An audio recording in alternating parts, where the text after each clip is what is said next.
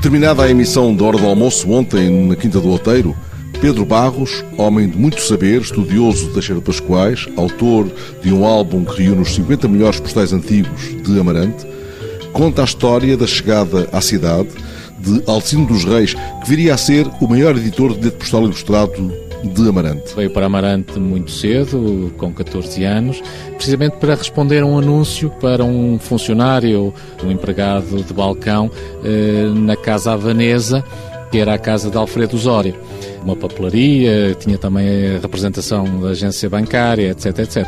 E então, no dia aprazado, chegaram 10 ou 15 rapazes novos para serem candidatos ao lugar que estava em aberto de eh, empregado de balcão. Iam ser submetidos a um teste. Iam ser submetidos a um teste. Eh, nos dias de hoje há a famosa entrevista para seleção de recursos humanos. Então, eh, curiosamente, o senhor Alfredo Osório estaria da parte de trás de, de, um vidro, a ver os rapazes a chegar, a ver uh, a pose de cada um, como é que cada um se comportava e tal. E a certa altura uh, estavam todos cá fora a conversar os rapazes uns com os outros e ele sai e dirige-se então bom dia, uh, vem cá para responder ao anúncio, não é? E assim e tal. Olha, mas eu já escolhi, já escolhi, ficaram todos muito admirados a olhar para ele e ele diz-lhe que escolhi aquele ali.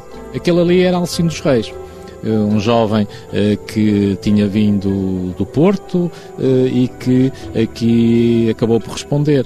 E, então os outros ficaram todos muito admirados e depois o Sr. Alfredo Osório contou a razão da escolha do Alcino dos Reis. E qual foi? Ele tinha deixado propositadamente um martelo no chão.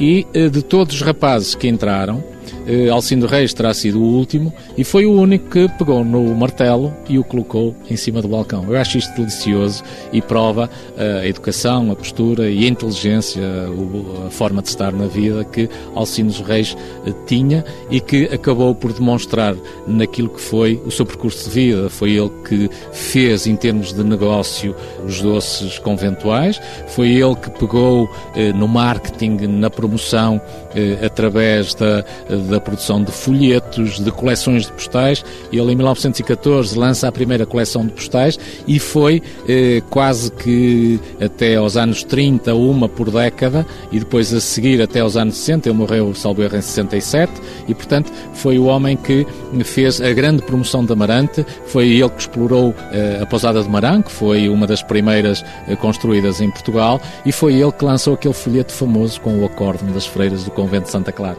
Mas esse acórdão pede tempo de antena de que não dispomos agora e não perde pela demora.